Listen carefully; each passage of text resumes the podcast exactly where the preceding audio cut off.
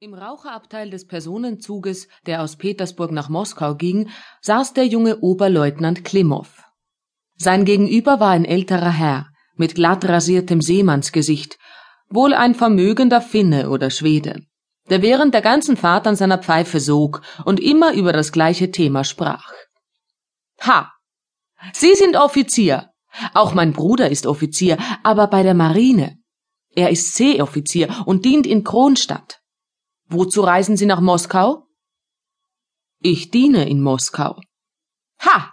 Haben Sie Familie? Nein, ich wohne mit meiner Schwester und meiner Tante.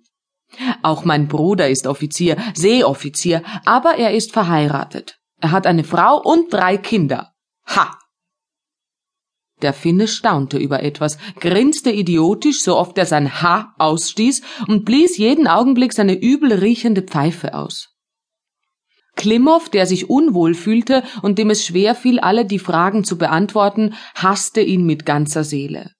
Er dachte sich, wie gut es wäre, wenn man ihm die Pfeife aus der Hand reißen und unter die Bank werfen und ihn selbst in ein anderes Abteil verjagen könnte. Ein ekelhaftes Volk sind diese Finnen und auch die Griechen, dachte er sich. Ein ganz überflüssiges, ekelhaftes Volk, das kein Mensch braucht. Sie nehmen nur umsonst Platz auf dem Erdballe ein.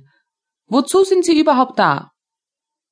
Der Gedanke an die Finnen und Griechen erregte in seinem ganzen Körper eine Art Übelkeit.